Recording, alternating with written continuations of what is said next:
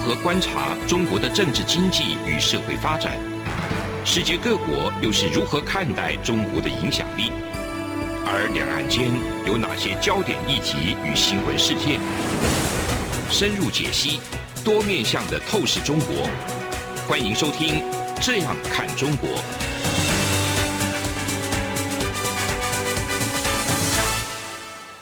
各位听众您好，我是主持人张振宁。您现在收听的是中央广播电台《这样看中国》节目，张振宁时间。今天我们要谈的一个主题是这个印太经济架构，就是这个拜登最近的一个亚洲行哈，他提出的经济架构叫做简称叫 IPEF。那这个架构里，其实我这个架构感觉就是一个赌中。哈，但是又排台哈，那这个拜登到底在玩什么花样？那除了这个经济架构的一个问题以外，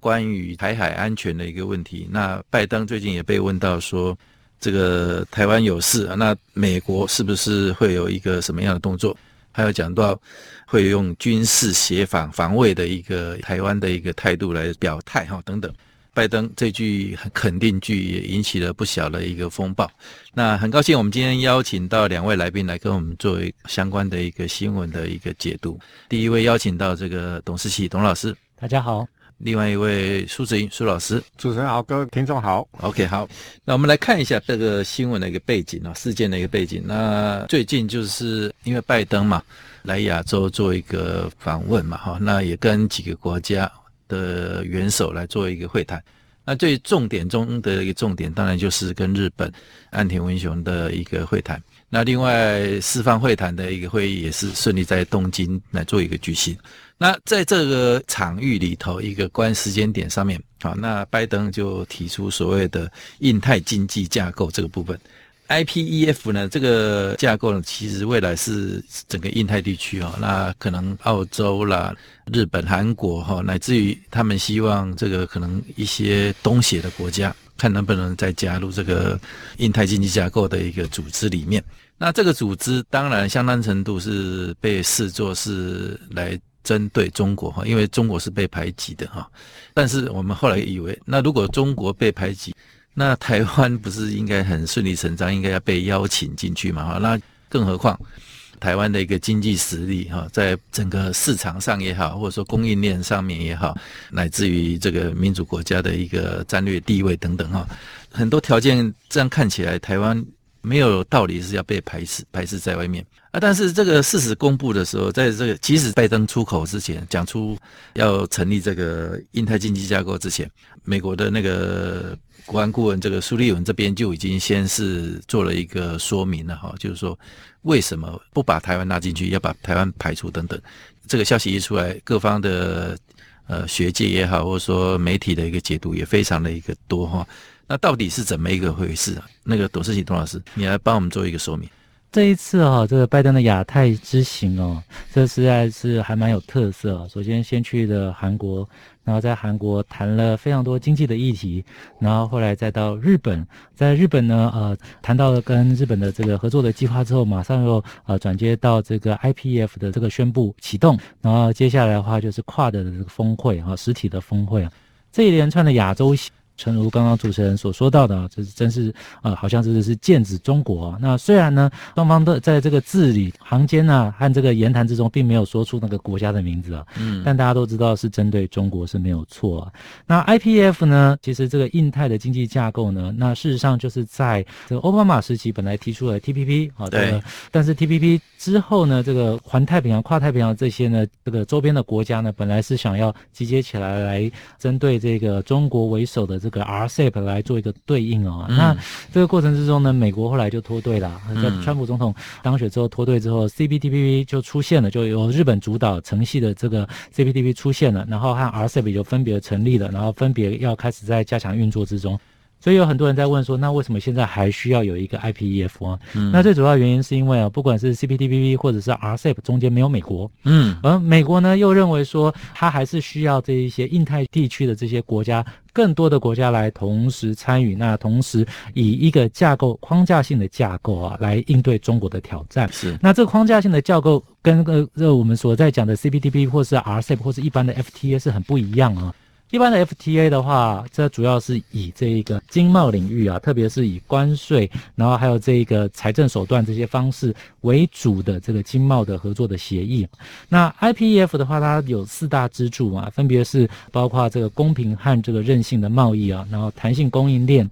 基础建设、干净能源和这个脱碳，还有最后一个是税收及反贪腐啊。那这四大支柱呢，其实直指的就是一个民主的安全网络。嗯，那民主的这一一个安全网络之中呢，国家对外的领域哦，那除了传统的经济的模式之外啊，它还有供应链、基础建设、绿能、减碳，还有税收这些内政领域哦。那所以加入这一个条件呢，想必呢，虽然它是一个呃，好像是用经济为名称的架构，但事实上它已经有点政治合作的意味啊、哦。嗯、那这也是为什么这一次哦，一方面在抗中的同时，但是另外一方面呢，却没有办法纳入台湾哦。那这个 IPEF 不能纳入台湾呢，其实哦，坊间有各种说法，但是如果我们去看这个事实上来看，我们就会知道，除了所谓的这个跨的的这四方美日印澳之外，然后加上了韩国之外啊、哦，那另外的七个首轮加入的就是东协的成员国家，嗯、但是东协十国之中仍旧有三国，包括柬埔寨在内的一些国家，三个国家没有加入哈。嗯，那当初呢，其实这一些东协国家呢，据闻也是对于是不是要加入这一个美国的这个框架有一些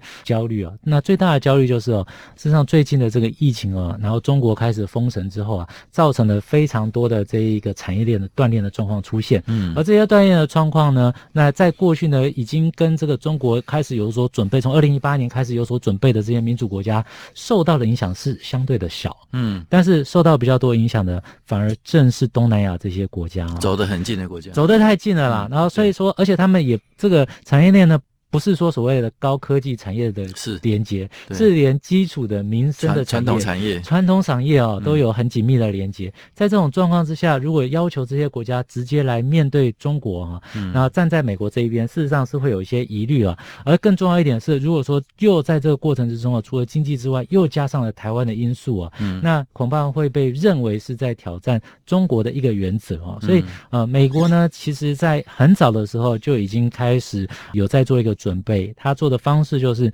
一方面呢，希望让更多的印太地区的成员国家加入这一个。IPEF 的架构，但另外一方面呢，嗯、台湾又是非常重要。台湾重点在哪里？嗯、在于这个我们的半导体，嗯、然后还有供应链，然后还有包括呃我们在接这个生物科技，或者是说中间材啊、呃，对于美方的重要性哈。哦嗯、那可是美国呢，在一方面呃，所以他我们也可以看到说，戴琪跟我们的邓正中政委这个谈话之后，然后这个也宣布说，我们在六月的时候可能会有进一步的台美的这些会谈会议，要大家拭目以待嘛。啊、嗯哦，那这样过程之中呢，我们可以看到美国。用一个方式啊，也就是说，真的更靠近政治议题的方面呢，尽管是以经济为主，但是为了不要有政治的这个疑虑啊，那所以选择在这个 IPEF 的首轮呢。不把台湾纳入，但是呢，取而代之的则是用双边的方式啊。嗯、那事实上，过去美国比较常用的是双边的方式了，是就直接去对其他国家。嗯、而这次组队呢，然后用这种大阵仗来对应中国呢，事实上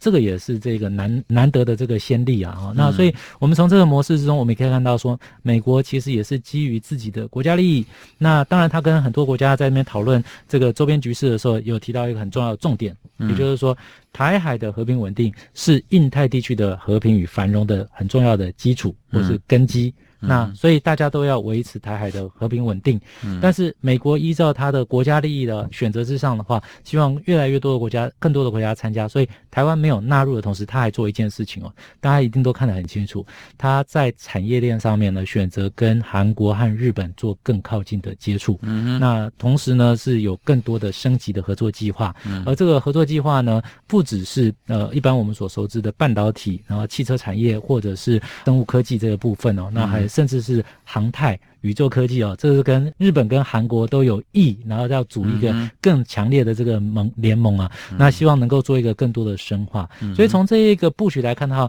我们应该这样讲啊、哦，这个为什么在抗中的同时，台湾没有被加入呢？这是政治的考量。但是政治的考量之外呢，经济上面的风险上面，美国采取两面的手法，一方面是跟其他国家，包括日韩。更多合作。另外一方面呢，跟台湾要做更实质的双边合作。嗯，就等于是说政治上他有他的一些那个顾虑了哈，在经济实际实际面的一个运作上面，他反而是利用所谓的双边的一个关系强化哈，然后来。突破这个所谓的一个没有把台湾纳入一个这个 IPEF 的一个组织的一个框架里面哦。那除了刚刚讲的这样的一个论述跟叙述以外啊，也有一种声音讲说啊，那可能还有一个很麻烦的一个现实面的东西，那就是所谓的如果加入的话，台湾用什么名称啊、什么名义来加入哦？那比如说哎。好像如果用 WTO 的台澎金马，好像就是说，哎，老美就是不喜欢、不想要用 WTO 架构来来做这样的一个事情。那你直接用中华民国嘛？那他其实是不承认中华民国的，没有外交关系啊。那最直接的用台湾呢？哦，那中国肯定是跳起来哦，就是说那个到时候吵吵这个事情就吵不完，你要要做一些正经事都做不完啊，等等。那苏老师。哦，我的观察，第一个名称我们可以先把它破题掉了。嗯，用台湾不会是太大问题。嗯，哦、呃，原因我们就是不要掉进中共的那个那个思维里面框框里面，自我限制。嘿，因为不是我们自己文青式的幻想。嗯，TRA 是什么？嗯哼，美国国内法，TRA 就台湾关系台湾关系法嘛。对，他只要说这个是依照台湾关系法，嗯，那、啊、就台湾法律就叫台湾、啊，顺理成章。哎呀，好、哦，第二个这个 IPEF 又没有。那个 PRC，嗯，第三个，美国国务院多次说，你的一中原则不是外一中政策呢。哦，从川普总统开始的讲，开始我们的一中政策，对、啊，不是你讲一中，所以现在在太平洋岸变成另外一种一中各表，是对，没错，一个是一中原则，一个是一中政策，政策，然后美国就拿那些就是以前的文件来打脸北京，嗯，哎、欸，当时讲我知影你讲啥，不是我改你承认你讲啥，那你就扩大解释。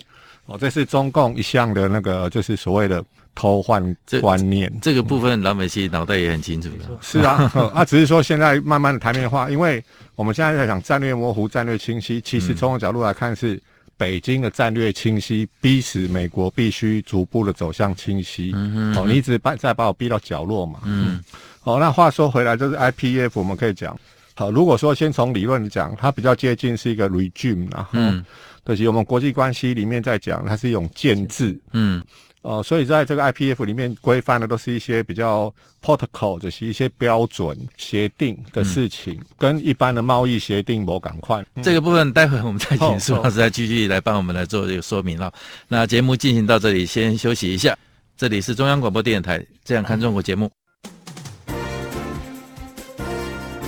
从两岸、国际、历史文化与财经等角度透视中国的《这样看中国》节目，每周一到周五晚间九点三十分到十点在中央广播电台播出。如果您对《这样看中国》节目有任何收听想法或意见，欢迎寄信到台北市北安路五十五号，也可以透过电子邮件的方式。节目有两个信箱：二零二零 at。R t i 点 o r g 点 t w，或是二零二零零二零三 n e w s at gmail dot com。再次谢谢听众朋友们的收听与支持，请持续锁定每周一到周五晚间九点三十分到十点播出的《这样看中国》节目。这里是中央广播电台，我是主持人张振林。您现在收听的是《这样看中国》节目。我们刚刚稍微打断了一下苏老师的一个叙述哈，那 IPEF 的一个问题，那到底是什么样的一个状况哈？那连带的哈，就是说，那这一次这个拜登在亚洲之行这个状态之下，在接受这个媒体访问，尤其是美国的媒体访问哈，这个也有人讲说是套招哈，就是说。诶，让美国记者，这个美跟拜登这边阵营是非常熟悉的，关系非常好的一个媒体抛这个球来询问一下。那因为现在俄乌战争的一个状况让大家非常关切。那台海如果发生一个战争战事的话，如果中共对台动用武力，那个来侵略台湾的话，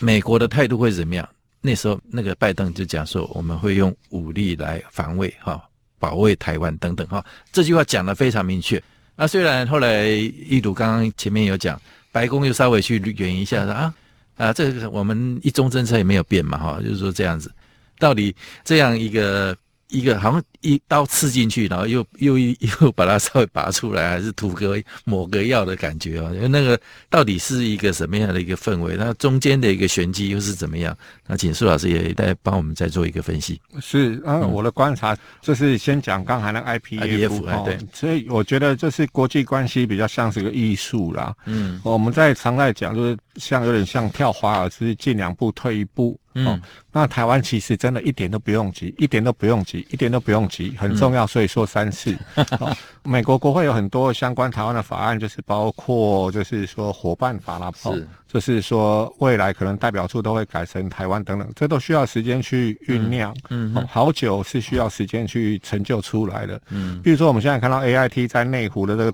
呃准大使馆有升美国国旗吗？嗯、哦，它的大门上面挂的是美国国徽老鹰哦，嗯，呃这个。事情多久啊？大概在二零零四年的时候，美国国会提出的国防授权法、外交授权法里面就要求，在台湾的 AIT 你要给我升国旗哦。嗯，这样搞了十五年才弄出来。哦，所以这个时间过程是一个魔术师啦。嗯，就像中国一九四九年他们成立了这个所谓的卫 PRC。伪中华人民共和国，这个我要多多讲一下，就是中共其实实在是哦，他两次分裂中国，第一次是一九三一年成立什么中华苏维埃啦，有自己的宪法货币呢，是，那第二次就一九四九年，那现在才在又怪罪台湾，嗯，哦，这个是标准的那个什么打人喊救命，对，我们先不讲统独那个那个什么那个人的喜好，我们只是讲客观的历史事实啦，嗯，那现在也是一样，就是。在这种情况之下，刚才讲就是台湾加入 IPEF 真的是不用急，这是一种艺术，嗯，所以呃水到渠成，然后台湾又是供应链里面不可或缺的一部分，台湾是供应链不可或缺的部分，嗯、我觉得才是最重要的，实力最重要，嘿，嗯、哦，所以这个部分之后就是自然有人会来帮你处理好，桥后，嗯，哦，一个法律上就是台湾关系法这东西，啊，它就叫台湾啊，不然要叫什么？嗯，有国内法就台湾啊，嗯。那第二个就是说，呃，照美国就是条约师，哦，他们类似我们条约师 Office of Law International Law，就是国际的一些相关法的办公室里面就写了，就台湾没，所以这个部分就是我们占用这种时间，就是觉得是最重要的。那再讲到刚才主持人张哥讲的那个拜登总统，他是第三次说会出兵协防台湾了，是哦，我的观察是这样子。当然，第一个我们要强调，再强调，再强调，只有你自己有实力，嗯，哦，才能有真正的安全，嗯，千万不要把自己安全交到别人的手里，对，不可靠啦，嗯，所以在这种情况下，OK，我们只是在观察说，哦，美国政府到底是发生什么事情，嗯，我觉得是说只看拜登总统一个人的说法是不准的，嗯，哦，所以我现在提出了就是所谓的建设性的一个清晰，哦，嗯，这个有点像 建构性的数学了，哈，对。建构性的清晰，但是先结构再建构的，你信不信？这是一个就是建构性安全、建构性清晰喜安内，它是有条件式的。哎，那你也可以叫建设性 OK 啦。哦，这是讲为什么说不要只看总统一个人不算数？我们要看一个系统。国安顾问、国安系统的苏立文今年一月接受外交政策访问的时候就说，美国会善用一切工具手段，确保台湾现状的那个维持。嗯。那外交系统的布林肯国务卿，还有亚太驻青那个华志强，还有国务院发言人普莱斯，都说了好多次了。啊，你北京错误解读二七五八决议案，嗯、然后国务卿布林肯直接说台湾应该纳入 UN 的 system，嗯，台湾应该纳入那个联合国的体系。嗯，普莱斯发言人就直接呛北京说。你不要把一中原则拿来套到美国的一中政策，这是不一样的东西。嗯，好、哦，这是外交系统的国务院。那、啊、最后看军事系统嘞，他的最高的那个参谋首长联席会的主席米利将军在国会答询的时候说：“OK，美军有能力击败解放军。”嗯，海军部长戴托罗就说了：“防卫台湾是他们的使命。”嗯，哦，印太司令阿奇尼洛也说美军有能力那个阻止解放军嗯侵略台湾，嗯、连太平洋舰队司令。帕罗都出来讲，呃，为美军可以避免中共用武力改变现状，所以我们看的是一个系统性，诶，够清楚了。哎，安尼就是讲，这就是讲，咱讲，你讲建构性数学嘛，OK 啦，就是这个加那个，这个加那个，这样子就是一个建构性的清晰。对，那只是他那个文件没改。哦，那这种就是说一种国际上的一种，就是说外交的艺术。对，跟 IPEF 一样哈。啊，真的不用去，有时候就是这种智慧，我觉得是说不用去追究那个，就是打破砂锅问到底。嗯嗯。嗯啊，这样子就是我们已经把做一个学者，已经把这些东西都综整出来了嘛。嗯。总统讲，国安顾问讲，国务卿讲，嗯，参谋首长联席会讲，嗯，这样子还不够清楚吗？嗯嗯嗯。但是回到刚才最重要的，是说台湾不会是一个 free rider 的，提供安全的依赖者。是哦，你一定要有一定的实力。嗯。这样人家真的要协防你的时候，这意志跟那个意愿才会很坚定。嗯。单单讲啦，的提供。比如讲印太安全好了，这应该是一个共同安全。嗯，哦、你看，想讲这几节股份有限公司，嗯，啊，你台湾你要参股啊，你自己要投资够的足那个防卫实力呀、啊。对。然后呃，有一点像说，你去银行借钱，你要有担保品啊，嗯，我上面就得进一杯醋。嗯，哦、所以国际政治的现实也是这样，嗯，你要有一定的实力。哦，才有可能有这些协助，嗯，这是一个良性循环。最后要讲的就是说，呃，其实台海的问题本质上并不是反中国啦，千万不要被中共那个那个牵着走。嗯哼，哦，全世界的潮流是反威权、反共产这种威权，是不是说什么？哎呀，我你反共、反中国共产党就是反中国，嗯，就是辱华，又被中共那个什么那个牵着鼻子走了，嗯。这就是中共，他从呃，就是一九三零年代开始，就是一直用这种观念去套套套套套逻辑。对，他现在对美国就是这样子，One China Principle，嗯，国际的一中原则哦，拿到中文的世界，一中你就等于什么？一个中国共产党啊，嗯嗯、照他宪法，他是唯一合法的执政党啊。嗯哼、呃，那只有那个什么，就是说分不清楚了，才容易被他这个观念给误导。是，所以很清楚，呃，美国也是全世界自由国家都是。反共不是反中哦，嗯，嗯，所以我们合法的用呃武力保卫中华民国，这个是正当性、合法性都有的，对，千万不要被牵走了。对，所以整个其实脉络整个来看的话是很清楚了哈，就是说那个台海安全的部分，美国当然不会呃两手一摊什么都不管啊，那当当然重要很重要的前提是我们自立自强的一个问题。好，那一样的状况其实也是。从国际外交啦或政治的一个角度来看，那拜登这次亚洲之行，当然他有很多事情不厌其烦，或不是第一次，他只是在做同样的一种论调的一种复述哈，就是说，包括那个台湾那个要协防协防台湾的一个问题。它其实也可能是一种，呃，目前的一个状况氛围下面，俄乌战争的一个状况的一个影响，它也要适度的在一个某个场域、一个场合里头来去跟老共或者说跟国际讲讲清楚，或者说我的态度是这样哦，我再一次再讲清楚哦，只差没讲说我你不要乱来啊，或者怎么样哈。那当然这个部分其实其实四方会谈最后的一个结论公报里头，那那他们。这里面虽然没有很明确的去讲要针对中国怎么样，或者说对台湾要怎么样，哦，但是有一些这个这个声明里头呢，有提到像这个分镇地区的一个军事化速度逐渐逼近，好啊，那这个是谁在逼近？很清楚吗？反对让沿岸警备队及海上民兵做出危险的使用行为，谁在做危危险使用行为啊？那个中国的海钓船啊，呃，那个。铁壳船啊，哦，还有那个飞机啊，哦，飞来飞去的哦，还有这个最后面是说在他国海洋资源上开发等，好等等，在在都是直指那个中国嘛，哦，所以这个拜登这一次还有这个四方会谈的那个整个定义跟意义上面哈，请董老师。好的，那我们可以看到这个四方安全会谈啊，一开始这个美日印澳啊，那事实上一开始的合作并没有像是现在的这么紧密。当然了，我们也看到了中间，大家还是会有点疑疑虑的，就是说印度现在的这个态度为何？不过从最后我们看到这个跨的峰会后之后的共同的这个公报里面，那的确也是可以看到说，某种程度上面呢，这四个国家啊，这是在印太区域里面呢，四个比较大，然后也算很重要的民主国家啊，已经有了共识。那更不要讲说啊，那还有这个韩国也被邀请进来哦。那所以现在这个四方可能会变成五方哦。然后同时呢，他们也都有很具体的一些描述。虽然这些描述上面就只差没有写“中国”两个字哦，但大家也都知道说，在安全议题上面，这些民主国家为了要维护它的这一个民主的共同生活啊，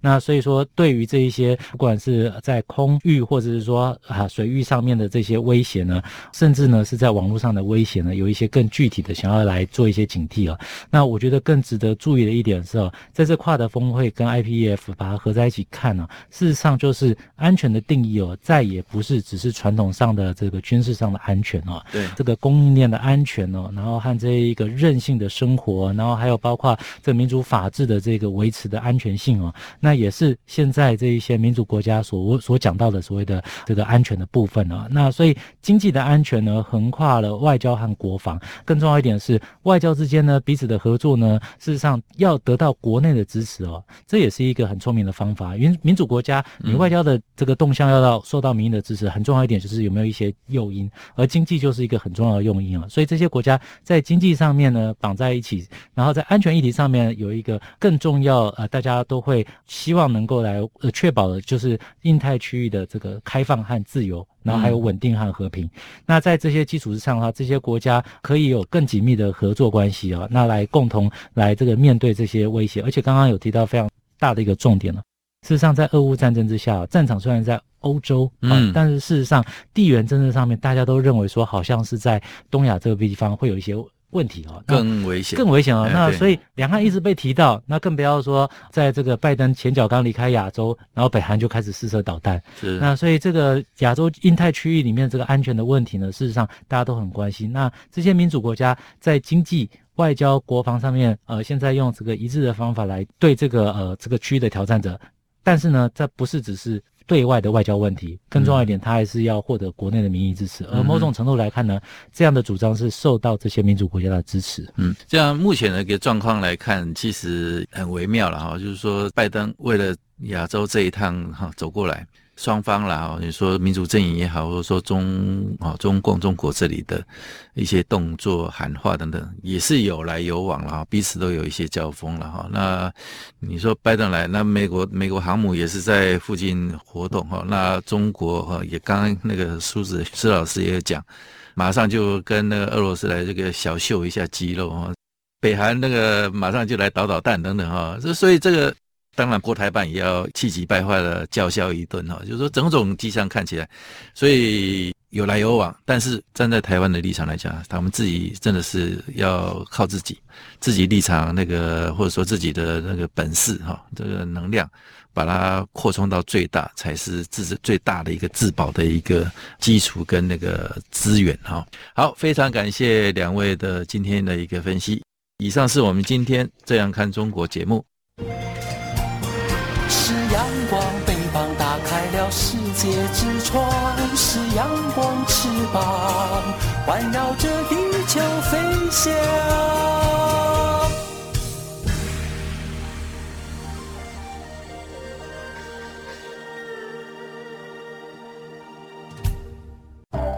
儿子啊，等一下陪我去一趟邮局。妈，你去邮局要干嘛？去领钱转账。哦，不用这么麻烦啦，转账不需要临柜哦。嗯，这怎么可能？不去怎么提钱啊？行动邮局 App 通通都能搞定啊！新一代行动邮局 App 支援扫码收付、无卡提款、转账、线上缴费，少了携带现金的危险，也没有付错钱、找错钱的问题哦。哇，这听起来还不错哎。是啊，有了它，线上转账缴费省时又方便，你就不用再去领钱缴费那么麻烦了。哦，对了，如果你要去邮局，据点预约功能还能够帮你排队先抽号码牌哦。哎呀，真的很方便哎！那我们现在就去邮局办理申请。哎呦，不用啦，用金融卡搭配读卡机就能够在家申请喽。现在我们就上邮局的官网查查吧。以上广告由中华邮政提供。从两岸国际。历史文化与财经等角度透视中国的《这样看中国》节目，每周一到周五晚间九点三十分到十点在中央广播电台播出。如果您对《这样看中国》节目有任何收听想法或意见，欢迎寄信到台北市北安路五十五号。也可以透过电子邮件的方式。节目有两个信箱：二零二零 at rti 点 org 点 tw，